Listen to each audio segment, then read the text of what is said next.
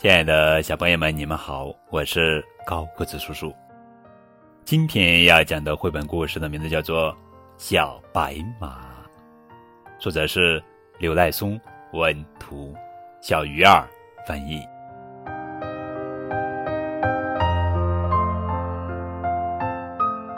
我的房间里有一幅白马的画。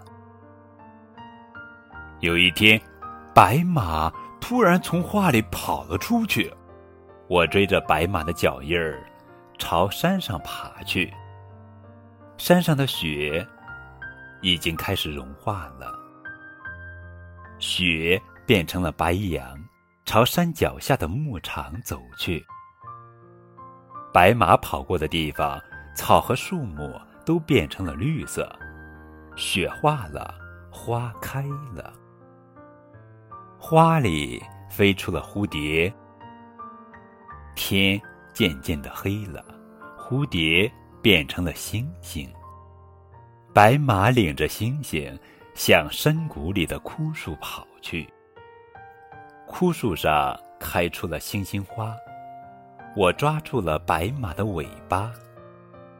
啊，我头晕，我掉下来了。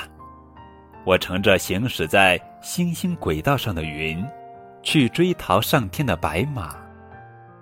拂晓，星星就要消失的时候，我终于找到了白马。奇怪的是，它变大了，大的让人惊讶。见到我，它高兴的灰灰的叫起来。白马驮着我跨过了彩虹桥，快跑，白马，快点回家吧！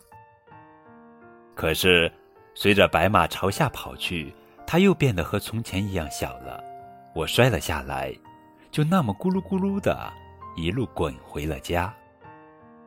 白马终于回到了原来的画里，看上去有点累了。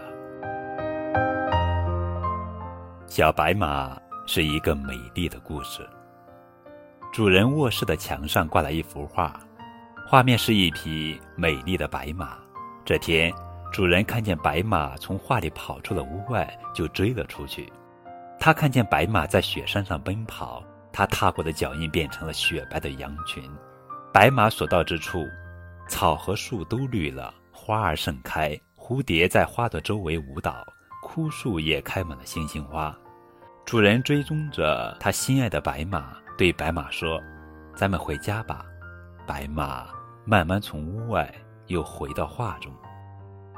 作家采用浪漫主义的创作手法，将孩子们美好的愿望和对春天的渴望，通过白马的奔跑来实现。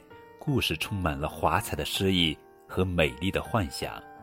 孩子们在读懂这个故事的同时，内心将产生许多美好的联想，可以将自己内心美好的愿望编织出美丽的故事。